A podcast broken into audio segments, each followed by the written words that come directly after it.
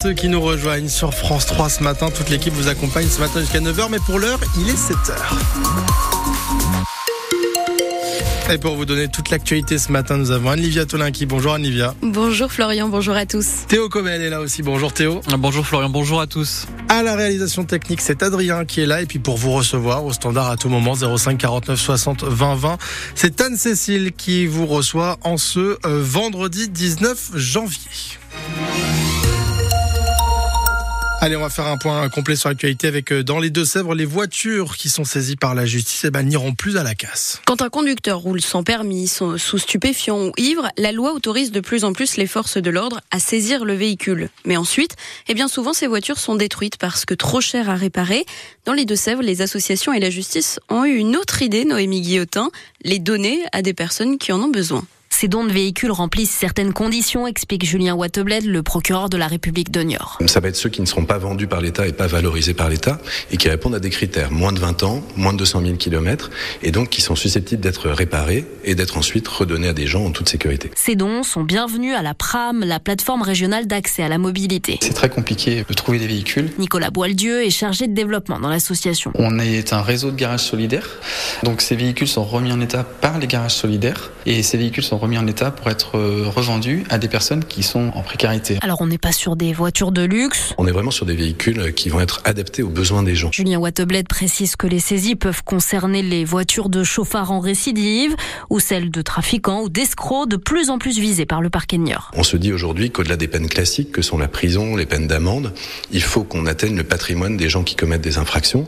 Et aujourd'hui, euh, donner des biens qui ont été saisis auprès d'auteurs d'infractions, c'est véritablement faire de quelque chose qui a été mal acquis, quelque chose qui va faire du bien pour les autres. Actuellement, 86 véhicules sont en gardiennage dans des garages ou des fourrières à la suite de procédures judiciaires du tribunal, euh, dans l'attente donc d'être vendus ou désormais donnés. La convention entre le tribunal, la Croix-Rouge et la plateforme régionale d'accès à la mobilité a été signée hier. L'adjoint à la mairie de Poitiers, Quentin Plinguet, écope d'une amende de 300 euros. Il a été condamné hier par le tribunal de Poitiers avec deux autres militants CGT.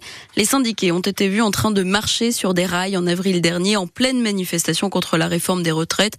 Leur syndicat dénonce une injustice, une sanction pour l'exemple. La CGT qui appelle à un rassemblement aujourd'hui sur le parvis de l'hôpital de Niort à 11h30.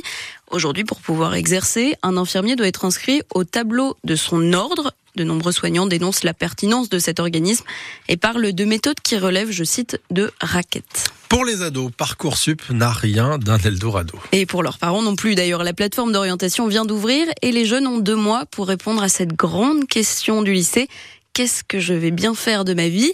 Ils ont l'embarras du choix. 23 000 formations sont proposées, à tel point que ces adolescents poitevins ont bien du mal à s'y retrouver. On appréhende tous Parcoursup. Euh, quand les profs nous parlent de Parcoursup, euh, on, souffle parce que ça fait peur. Moi, je vais faire la fac de droit aussi de Poitiers, mmh. faire avocate de, en droit des enfants. Mais du coup, je vais au salon de l'étudiant parce que euh, avec l'ouverture de Parcoursup, j'ai remis tous mes choix en question ah bon et j'ai super peur de me tromper sur ce que je veux faire. Alors, je veux le faire depuis longtemps parce qu'il y a énormément de choses sur la plateforme. Tout est un peu mélangé. Bah, il y a tellement de possibilités d'études supérieures et au final, pour s'y retrouver et se dire est-ce que c'est vraiment ça que je veux faire, c'est compliqué. Enfin, c'était compliqué de comprendre comment on allait mettre nos vœux, comment s'inscrire, etc. Il y a trop d'informations et on n'est pas assez bien guidé pour savoir comment on va mettre nos vœux ou les démarches. Le fait de devoir aller remplir nous-mêmes nos trucs et tout, bah franchement, en tant qu'élève, on ne sait pas forcément ce qu'on veut faire et tout, et je trouve ça plus stressant qu'autre chose. Si vous avez cru entendre à l'instant votre adolescent à la maison, rendez-vous au Parc des Expos à Poitiers. Le salon de l'étudiant ouvre dans deux heures. Il dure jusqu'à demain. On demandera aussi des conseils à notre invité, Frédéric Paluy, le directeur régional de l'ONICEP, l'Office national d'information sur les enseignements et les professions. Il sera notre invité dans 45 minutes. Les galeries Lafayette fixées sur leur sort dans un mois, l'enseigne détenue par Michel Ohaillon avec le magasin de Niort. L'homme d'affaires a proposé un plan de continuation d'activité. Il sera examiné par le tribunal de commerce de Bordeaux le 14 février. En cas de rejet du plan, les boutiques seront placées en redressement judiciaire. Autre enseigne en souffrance, Pimki. 74 magasins vont fermer partout en France. Ceux dans nos deux départements, à Poitiers, Châtellerault et Niort, ne sont pas concernés. Les entreprises ont souvent besoin d'un coup de pouce pour se mettre au vert. Mettre une poubelle de recyclage, éteindre les lumières, enlever les gobelets en plastique dans la machine à café, C'est un bon début, mais ça ne suffit pas. Grand Poitiers a donc lancé un dispositif acteur engagé pour la transition écologique. Il accompagne les entreprises volontaires comme STS, Société Travail Service. Elle est basée à Poitiers. Clément Tricot, elle a récemment rejoint l'aventure. Le sujet de la réunion, c'est l'évaluation environnementale de l'entreprise STS. Parmi les cinq thèmes retenus, la priorité ici, ce sont les déchets. Virginie Pereira, la directrice. La gestion pour moi la plus compliquée, elle est en seconde œuvre. Peinture, mais il peut y avoir euh, du gravat, du plastique. Quelle action l'employeur met pour euh, rendre accessible le tri. Mettre des poubelles de tri, ça n'est pas suffisant. Il faut aussi faire bouger les salariés. On est une entreprise adaptée, donc euh, toutes les personnes qui sont en situation de handicap. On a quand même des problématiques de pouvoir d'achat. Peut-être qu'ils ont associé cette euh, transition écologique à ça coûte cher et ça m'ennuie. En plus de ça, le fonctionnement de l'entreprise doit aussi changer. Si on doit faire un choix de peinture entre A ou B, c'est surtout nos managers parce que c'est eux demain qui passent commande. Aucun manque de volonté ici, mais c'est difficile de savoir comment mettre en place la transition écologique. Tout l'intérêt du dispositif, c'est ce soutien, l'accès à des contacts d'institutions, d'entreprises, voire de méthodes à mettre en place.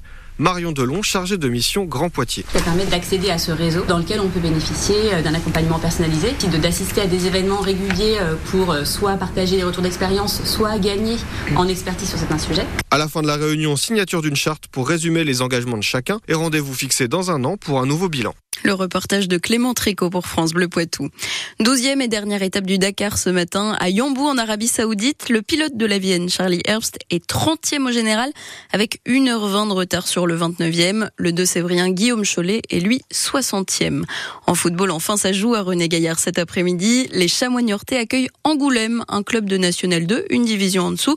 Match amical pour patienter d'ici la rencontre avec Châteauroux, reporté à la semaine prochaine.